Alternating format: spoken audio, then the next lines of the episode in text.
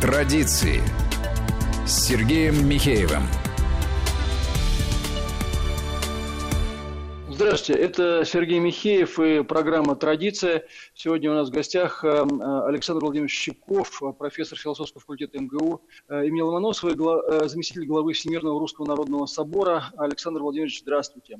Здравствуйте, Сергей Александрович. Александр Владимирович, давайте начнем с такой, так сказать, достаточно горячей актуальной темы. События в Беларуси, они отражаются и на всем том, что можно назвать так сказать, традиционными темами, традиционными подходами. Ну и в первую очередь и меня лично волнует, ну и это актуально, я думаю, с вами обсудить, это вопрос, вопрос религиозный, вопрос церковный.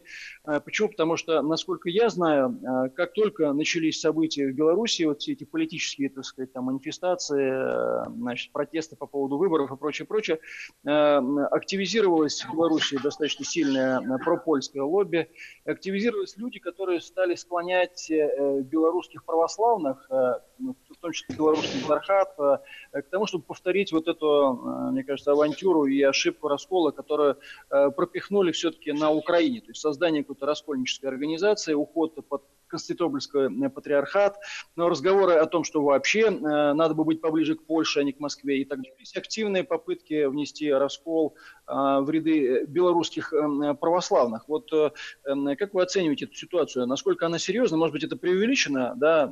Или все-таки такие тенденции существуют? И как нам ко всему к этому относиться? Религиозная ситуация в Беларуси, а если точнее и откровение говорит религиозно-политическая ситуация в Беларуси, э, совсем не так проста, как э, кажется некоторым экспертам со стороны. На самом деле там идут э, сложные процессы внутренние между православными католиками, католиками-латинянами, католиками-униатами и протестантами. То есть там, в общем, такой достаточно сложный замес. А, родился этот замес совсем не в связи, не на фоне вот этих последних событий э, выборных президентских в Беларуси, а намного-намного раньше. Дело в том, что э, вообще, если там глубоко в историю глянуть, то вот эта часть э, России, нынешняя, нынешняя Беларусь, если брать там Средневековье и позже, была православной. Затем, как известно, значительная часть этой территории ушла под поляков, и произошло насильственное, насильственное изменение, произошло насильственное изменение религиозного, религиозной э, идентичности э, белорусов. Их насильно перевели в униат. И в течение там около сотни лет они находились искусственно Э, числились униатами, хотя продолжали жить в таком обычном своем православном как бы, ритме, но, так сказать, все руководство было у них униатское. И только в начале, в первой половине XIX века, это при Пушкине уже, 30-е годы XIX века, белорусы вернулись э, в православие, в лоно православной церкви. Э, этому способствовал абсолютно гениальный человек, который, я убежден, будет причислен к лику святых, митрополит Иосиф Симашко. Это огромная фигура э, в истории нашей церкви. Мы сейчас не будем на этом останавливаться, углубляться. Просто скажу. Например, последние, за последние несколько лет были попытки проводить семашковские чтения в память митрополита Иосифа Семашка, изучать эту ситуацию. Он провел так называемый Полоцкий собор, когда все белорусы вернулись в православие и так далее, и так далее. Так вот, например, а, уже к весне 2020 года, нынешнего 2020 года, а, семашковские чтения практически перестали существовать. Их постепенно вытесняли, вытесняли, и они практически, их уже нет. Разговор о том, а, чтобы, разговор о том, чтобы причислить лику святых этого выдающегося религиозного деятеля Беларуси, ну, если не запрещены, то, в общем, сведены к нулю. То есть идет очень давнее такое противостояние. Одновременно развитие католичества за последние 25 а, лет при Лукашенко. Стремительными темпами, епархия за епархией, храм за храмом строится. Открывается епархия, строится, строится храм и так далее. Например, самое значительное, самое мощное, огромное, э, так сказать, культовое сооружение в Минске – это костел. Так называемый Красный костел Семена и Елена. Я там был, разговаривал с настоятелем, разговаривал 20 лет назад Это настоятель был белорусский националист, такой пропольских настроений, белорусский националист пропольских настроений. Это огромное сооружение. Но цокольный этаж, вот представьте, цокольный этаж Красного костела, это самое близко стоящее э, религиозное сооружение к правительству и, и к президенту. Да? Это, это центр э, Минска.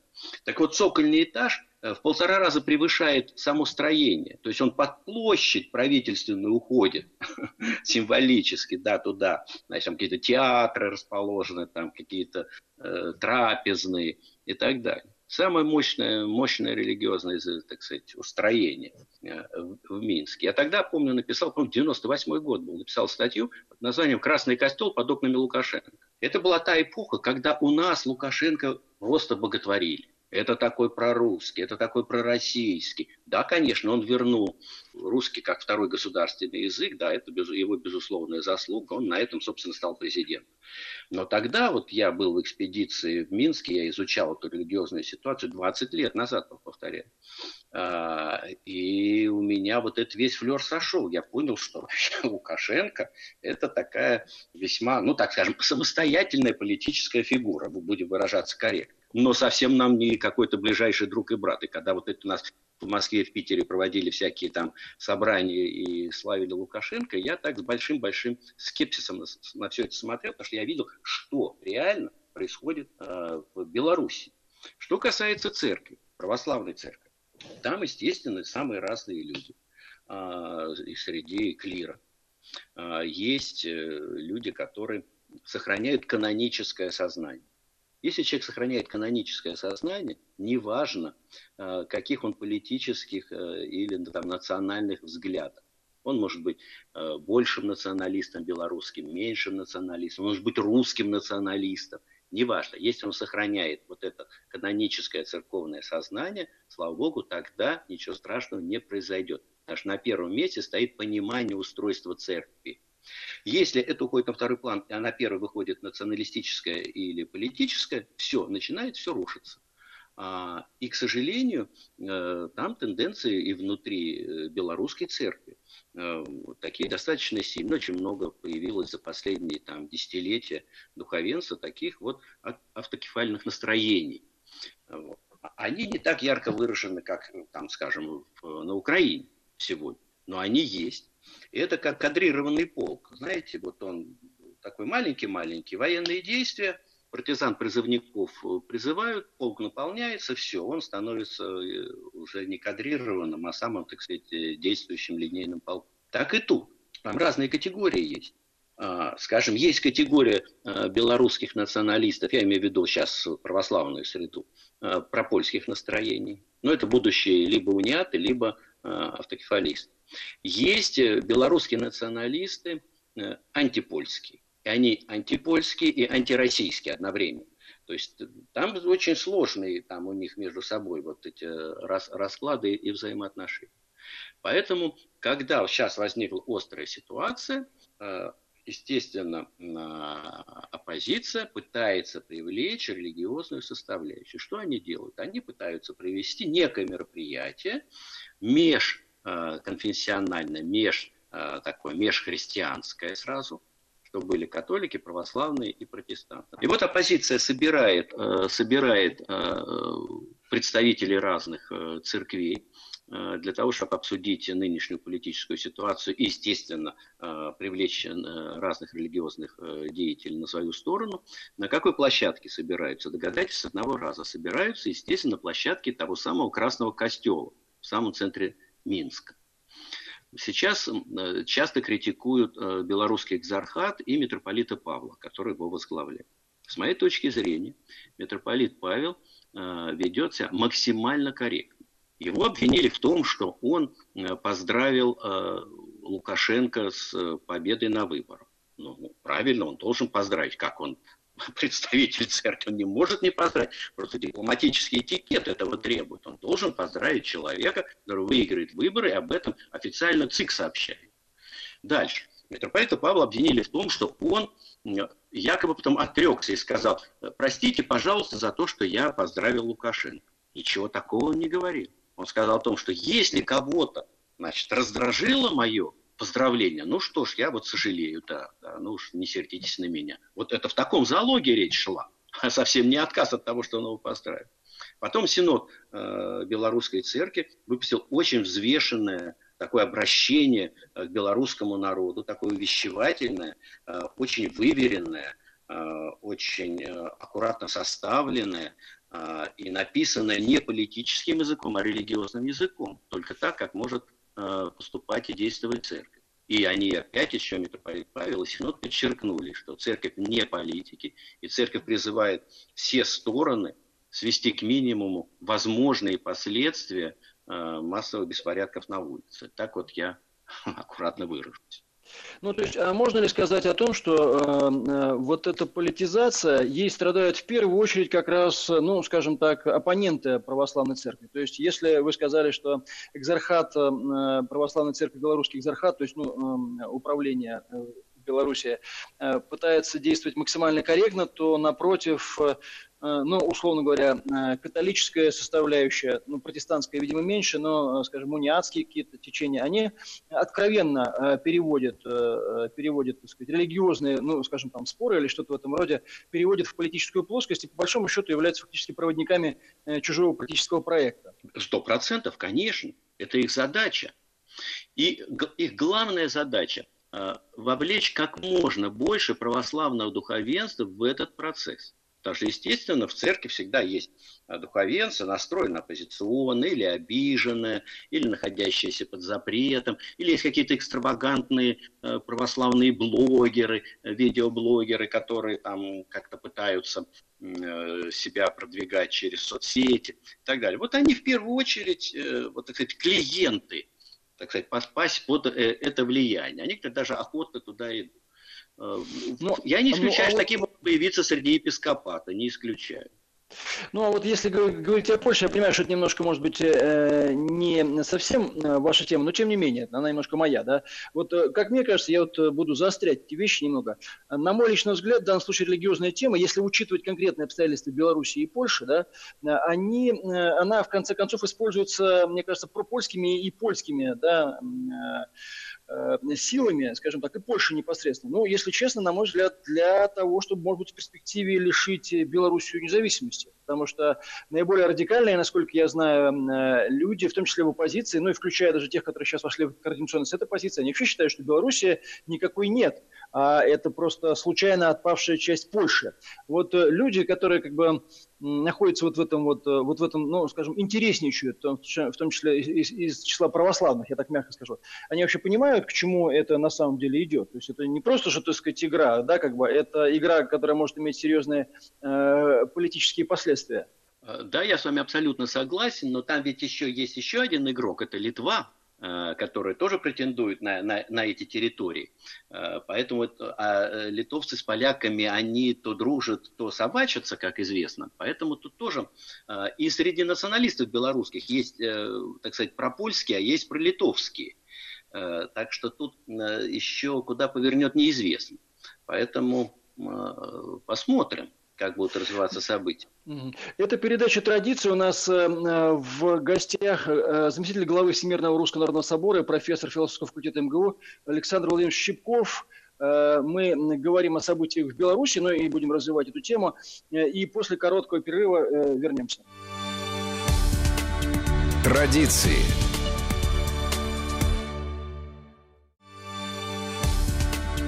Традиции с Сергеем Михеевым.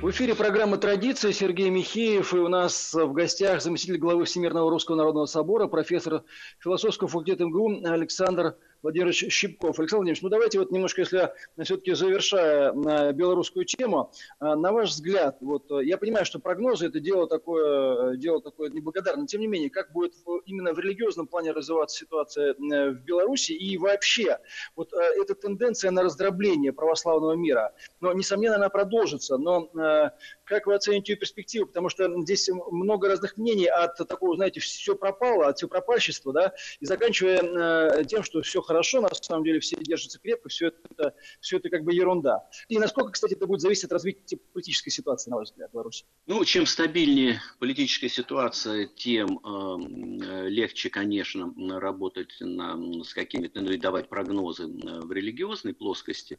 Э, я, честно, я уже говорю, мое отношение к Лукашенко достаточно скептическое, я имею в виду в разрезе э, его религиозной политики, религиозно-культурной политики, потому что именно он дал возможность э, развития католичества на, э, в Белоруссии. Именно он, чему может и поплатиться. Но, тем не менее, будет ли Лукашенко или кто-то его рано или поздно, ну, рано или поздно его кто-то сменит, Ситуация будет зависеть от э, положения внутри церкви, э, как вы сказали, да, и это очевидно. Но вот э, у меня вопрос такой, который, может быть, он касается, ну, интересен большому количеству тоже людей, вот для того, чтобы ну, понимать. На ваш взгляд, вот одна из проблем всего того, что происходит, мне кажется, на Украине, на Беларуси, да и в России в том числе, она заключается в том, вот на мой взгляд, вернее, она заключается в том, что многие люди, находящиеся у власти и пытающиеся использовать религиозный вопрос, на самом деле или или просто не понимают, что они делают, и поэтому иногда последствия э, не оценивают адекватно последствия своих действий, или, в общем-то, по большому счету, и не являются верующими, э, или, э, или ну, просто, скажем, там находятся в таком, так сказать, каком-то зачаточном состоянии, когда им не вполне ясны вообще вот обстоятельства всех дел. Они обычно плохо знают историю, они обычно не очень хорошо разбираются в том, что когда-то происходило. Вот буквально вот в двух словах, мне кажется, просто это одна из причин того, почему, если хотите, видите, это может быть наследие даже советского периода, что многие люди в правящем классе, они продолжают просто-напросто пользоваться этим вопросом, не понимая его сути. Да? А когда этот вопрос дает достаточно серьезные э, и негативные политические последствия, они даже как-то удивляются, а почему это произошло, а как произошло. Вот если говорить о Лукашенко, вы сказали, что вы скептически к нему относитесь с точки зрения вот религиозного вопроса. На ваш взгляд, он вообще разбирается в этом или нет? Например, скажем, что касается заигрывания с католичеством и прочее. Хотя он иногда появляется в церкви, иногда, так сказать, мы видим его тоже на службе и так далее. Вот, э, а что такое вообще отношение происходит? Мне кажется, они просто как-то ну, ну, несерьезно э, к этим вещам относятся, недооценивают их, или, или здесь что-то другое? Они думают, э, что они могут управлять религиозным процессом. А религиозным процессом управлять очень непросто. Ну, в принципе, возможно. Но природа религиозности человека – она не, не находится в политической плоскости, она находится где-то там, внутри сердца, внутри души. Поэтому мотивация каких-то поступков часто становится непонятной политикам. А они думают, что они могут управлять э, вот этой стихией религиозной. И поэтому думают, ага, нам мне нужно решать часть, часть каких-то сейчас вот экономические проблемы, дай-ка я сейчас заручусь поддержкой Папы Римского, все-таки это серьезный, так сказать, политический авторитет мировой. И для этого сейчас я сюда запущу католиков. Я им тут разрешу храмчик построить, там еще чего-то, там школу открыть какую-нибудь. А, и э, я думаю, тут я что-нибудь такое там сбалансирую. А потом проходит 5 лет или 10, его власть начинает трещать по швам, и он не может понять, что одна из причин – это его то самое заигрывание э, с католиками, которое себе позволил там, ну, предположим, там, 10 лет назад. Ему в голову не приходит, что здесь прямая связь. Нельзя, э, с этими материями нельзя так опрометчиво поступать. Потому что эти материи завязаны на идентичность твоего народа. А ты хочешь, ты думаешь, что ты можешь играть этими идентичностями, что ты можешь такой инженерией заниматься этой идентичностью. А это невозможно. Это этногенез вещь сложная. А, и а если там, неважно, Лукашенко или кто думает, что он может это делать, это и России касается. Что он может этим так легко управлять, это глубочайшее заблуждение. И сколько раз убеждались. Но ты возьми историю своей собственной страны, Беларуси. Я же только что вот сказал 10 минут назад. Силой перевели в униатство. Сто лет продержали. Народ вырвался. Это был массовый переход. Массовый. Десятки тысяч людей возвращались в церковь. Это просто вот мы не знаем, не знаем своей истории, истории церкви и истории своего народа. Это требует вообще романа. Это роман можно написать, как это все происходило. Уникальная совершенно ситуация. А белорусские власти думают, что так вот этим можно легко играть и использовать своих каких-то политических или экономических э, целях. Это невозможно. Это может привести только к какому-то коллапсу. А сейчас в Беларуси на грани. Дай бог, надо молиться, чтобы э, этот коллапс вот рассосался. Да, потому что это от этого жизни людей зависит. Реально жизни людей зависит. Ну что, хотят э, сотворить то же, что на Украине творится? Это безумие какое-то. А у Лукашенко не хватает вот этой мощи, да, стратегического мышления, в том числе и э, вот э, в религиозной плоскости. И оно отсутствует, это стратегическое мышление. Хотя, да, вот ему принадлежит знаменитая фраза э, «православный атеист». Это вот первый произнес Лукашенко 30 лет назад. И тогда, я помню, все хохотали, а это, в конце концов, вошло даже в какой-то такой обиход, да, что вот есть и, и такое явление. Да, он себя назвал православным атеистом. Но мы же не можем все превращать в хохмы такие, да. Это же о серьезных вещах речь идет. И на нем ответственность. И что, потом сбежать там, э, как Янукович, и где-то отсиживаться в той же России. Что, бежать-то некуда будет. Только Россия где-то там пригреет. Ведь ну, это да, может кончиться, по... это все может кончиться позорным концом с исторической точки зрения, как личность. Он, он вошел в историю, он больше 20 лет президент, руководит э, страной огромной, да? А может кончиться пшиком. А для того, чтобы не кончилось пшиком, нужно включать вот это стратегическое мышление. Нельзя ломать свою идентичность своего народа. Ну, стратегическое мышление – это вообще слабое место, мне кажется, многих э, людей из правящего класса. На постсоветском пространстве э, низкое качество элит, мне кажется, особенно бросается в глаза. Но, впрочем, мне кажется, что это такая общая, общемировая тенденция. Люди не хотят глубоко думать. Их интересует только то, что происходит сегодня, сиюминутные вещи.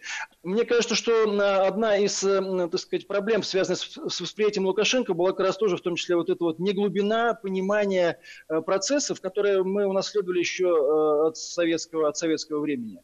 Э, вот это довольно вульгарное такое восхищение Лукашенко по поводу того, что э, он сможет восстановить Советский Союз, он сохраняет в Белоруссии части так сказать, социалистической модели, и надо сказать, отдать ему должное, кое-что все-таки ему удалось, но при всем при этом вот это очень неглубокое проникновение в суть материала, очень неглубокое понимание политики таковой, очень неглубокое понимание вообще всех процессов происходящих, и вообще нежелание, если честно, смотреть на исторические масштабы, оно, мне кажется, подводит очень многих людей из, э, э, в принципе, правящего класса как бы на постсоветских на постсоветском пространстве. Я считаю, что вообще качество элит на постсоветском пространстве, оно очень низкое. Э, то есть выродившиеся в конце советского этапа советские элиты перешли в еще менее качественные постсоветские. Впрочем, мне кажется, что это и в целом, так сказать, такой процесс мировой деградации, да, мельчают политики по всему свету, и все сводится к таким сиюминутным клиповым вещам, а в этих сиюминутных вещах, э, в первую очередь, денежные вопросы, ну, естественным образом занимают, э, занимают первое место. И вот э, Лукашенко, мне кажется, вот в тот момент, когда он, он пытался заявлять первоначально некую концептуальную альтернативу, но достаточно быстро съехал на более примитивные вещи. Борьба за личную власть и борьба за деньги, как на, за средства, так сказать, эту личную власть поддерживающую, и ничего концептуального не осталось в этом, во всем. А те люди, которым, которые более глубоко понимают эти процессы и понимают, как работать с человеческим архетипом, с идентичностью, они его просто переигрывают. Просто переигрывают. Это одна из проблем, с которой сталкивается и он, и многие другие. Но еще раз говорю, мне кажется, вот это клиповое сознание, такое нежелание проникать глубоко в эти вещи, игнорирование этого, как, ну, такого, знаете, э, побочного спама, оно подводит очень многих, э, очень многих, так сказать, э, политиков во всем мире. Мы поговорили о Беларуси, но сейчас я хочу вспомнить о другом событии. 20 лет назад была принята новая социальная концепция Русской Православной Церкви. Вот, Александр Владимирович, за эти 20 лет что произошло? да, э, в том числе, как этот документ повлиял и на нашу жизнь, и на жизнь внутри церкви. Э, документ, который называется «Основа социальной концепции Русской Православной Церкви», э, был принят ровно 20 лет назад, в августе 2000 года, на юбилейном архиерейском соборе, который прошел в Москве в храме Христа Спасителя. Работа над основами началась в 1992 году под руководством митрополита Смоленского и Калининградского Кирилла, нынешнего святейшего патриарха. В чем задача э, стояла в э, написании, создании этого документа? Дело в том, что э, начало 90-х годов церковь стояла, ну, если так можно сказать, на таком перепутье, на такой, это был один из таких сложных переломных моментов в истории церкви, и церковь приняла решение высказаться, сформулировать свой взгляд на общественно политические события и на общественно-политическую ситуацию, которая сложилась к концу XX века. Документ уникальный. Ни в одной православной церкви такого документа нет. Похожий документ есть в Римо-католической церкви. Его начали создавать в конце XIX века. К середине XX века он был написан. Называется «Социальная доктрина Римо-католической церкви». Схожие процессы проходили в русской э, церкви в начале 20 века, интеллектуально я имею в виду процессы, э, но они были остановлены э, известными революционными событиями в 17 году. И вот 90, наступает 92 год. А, ну, кстати, к разговору о стратегическом мышлении, которое продемонстрировал патриарх Кирилл в то время, будучи митрополитом Смоленским и Калининградским. В феврале 92 года он собирает представителей христианских политических партий, которых тогда в России было очень много, и устраивает такой вот какой нечто вроде совещания. Впервые э, выступая вот перед этими молодыми политиками, все были молодые люди были, я присутствовал на этом собрании, поэтому я просто как очевидец рассказываю. Он впервые сказал о необходимости для церкви сформулировать и записать на бумаге свое отношение э, к общественно, общественно-политическому Э, ситуации, которая сложилась к концу 20 века. Это было начало работы над социальной концепцией. В течение 8 лет шла работа, и в 2000 году, как я уже сказал, окончательный документ был утвержден собором. Там 16 пунктов, там о войне, о мире, о отношении э, к биоэтике, об образовании, огромный раздел отношения с властью, понимание, что такое власть, где место церкви э, в отношениях с властью и так далее важнейший концептуальный такой философский документ. Повторю, ни в одной православной церкви подобного документа нет. Интересно еще другой аспект. Похожего документа за эти 30 лет не появилось и в светской среде. Ведь посмотрите, как много мы говорим о новой России, об изменениях, но нет ни одного документа, который бы описывал, так сказать, новый мир – есть отдельные научные работы, книги, там, писатели, философы, но нет политического документа. И первое приближение появлению, к возможному появлению такого документа, это поправки в Конституцию. Государствообразующий язык, правовая независимость национальная и так далее, и так далее. Все уже известные вещи, не будем к ним возвращаться. Это вот это первая попытка, но такого документа нет. То есть получается, что церковь высказалась и сформулировала вот это отношение. Получается, что она сформулировала не только от лица верующих людей, но, скажем, и от лица неверующих, но кто разделяет традиционалистские позиции, так скажем, да? И очень интересно, а почему, так сказать, светский истеблишмент интеллектуальный не смог родить такого документа, а церковь смогла? Получается, что в каком-то разрезе церковь берет на себя чрезвычайно важную функцию по осмыслению нашей жизни – а если мы осмысляем нашу жизнь и наше место в этой жизни, только опираясь на это, мы сможем строить какие-то стратегические планы вперед. Потому что без этого невозможно построить стратегию на годы, на десятилетия вперед. Поэтому э, значимость этого документа, который называется так очень скромно «Основа социальной концепции», необычайно важна. Ну, кстати, что касается церкви, ее способности, может быть, это и связано с тем, что церковь, как бы, ну, если хотите, так, э, ну, работает с вечностью, что называется. Да, у нее гораздо более серьезные временные промежутки осмысления того, что с нами происходит. А светская власть все-таки, особенно в наше время, она настолько загнана в рамки вот таких вот сиюминутных сюжетов, очень краткосрочных, э, и в том числе завязанных обычно на такие тоже краткосрочные экономические сюжеты, что ей иногда э, и некогда этим заниматься. То есть люди как бы и хотели бы, может быть, о чем-то подумать, но иногда не хватает хватает. И некогда, потому что надо решать какие-то конкретные вещи. Но есть еще один аспект. Это ощущение себя в истории. Ведь церковь, э, это, ну, скажем, мы зарегистрированы как общественная организация. Но вот это самая старая общественная организация в России, если использовать терминологию Минюста. Тысячу лет мы существуем, да, тысячу лет существует, это, так скажем, общественная организация, русская церковь. И есть ощущение себя в истории и, как следствие, ощущение ответственности за себя, за народ, за церковь. А если у нас пришел к власти, ушел а, а, от власти, пришел к власти, ушел от власти, нету, нету вот этой чувства ответственности. Оно, оно куда-то улетучивается. Вот все говорят, Путин э, правит слишком долго. Да, да, долго. 20 лет. Но вот мы смотрим-то, вот уже второе десятилетие, когда пошло, и мы видим, на, на, как у него усиливается это чувство ответственности. Да? Ну, просто по, по, по тем решениям, которые он принимает и которые он делает. Да, да потому совершенно очевидно, вот это появляется это чувство ответственности в истории, ответственность за страну в истории, а не просто вот сейчас накормить, сейчас вылечить, сейчас победить ковид.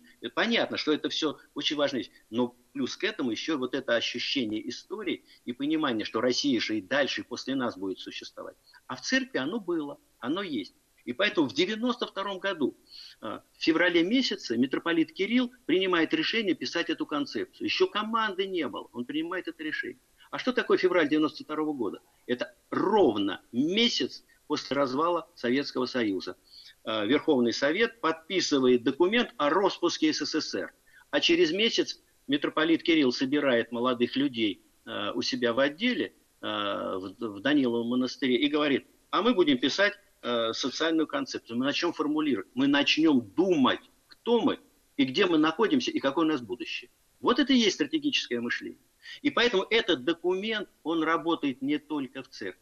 Он работает далеко за пределами церкви до сих пор. Но вы спросили сегодняшний день.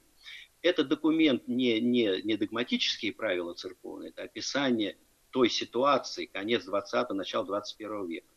Оно уже вполне возможно требует какого-то развития, Э, дополнения. Например, когда этот документ составлялся, э, тогда в обиходе не было понятия русского мира, разделенного русского народа. Ну тогда об этом никто не говорит. А сейчас это понятие есть. Безусловно, оно должно найти свое отражение э, в основах социальной концепции. Они специально называются основы. Они предполагают, что они будут меняться, развиваться, дополняться. В этом тоже уникальность документа. Это не то, что раз и навсегда какой-то вот незыблемый. Раз и навсегда это каноны, это догматические правила церкви. Это раз и навсегда. А этот документ как раз, он вполне себе такой, может быть, гибким, что представляет определенную, так сказать, возможность с ним работать. Ну, кстати, как вы считаете, все-таки развитие этого документа, э, когда э, может быть, вот вы только что сказали, что э, он может развиваться, а, ну, если так кратко, у нас осталась буквально одна минута, а когда это, на это такие изменения или, скажем, пересвление может назреть? Ну, обычно с подобного рода интеллектуальными документами происходит следующая вещь. Происходит некое накопление интеллектуально разных идей. Вот, например, там, проблема русского мира, а, проблемы э, цифры, которые тогда практически не существовали, да, цифровизация, что это такое, а, проблемы а, искусственного интеллекта. Ну, я первое, что сейчас в голову приходит. Более глубокие есть проблемы, которые касаются русской идентичности и так далее. Взаимоотношения с исламом, предположим.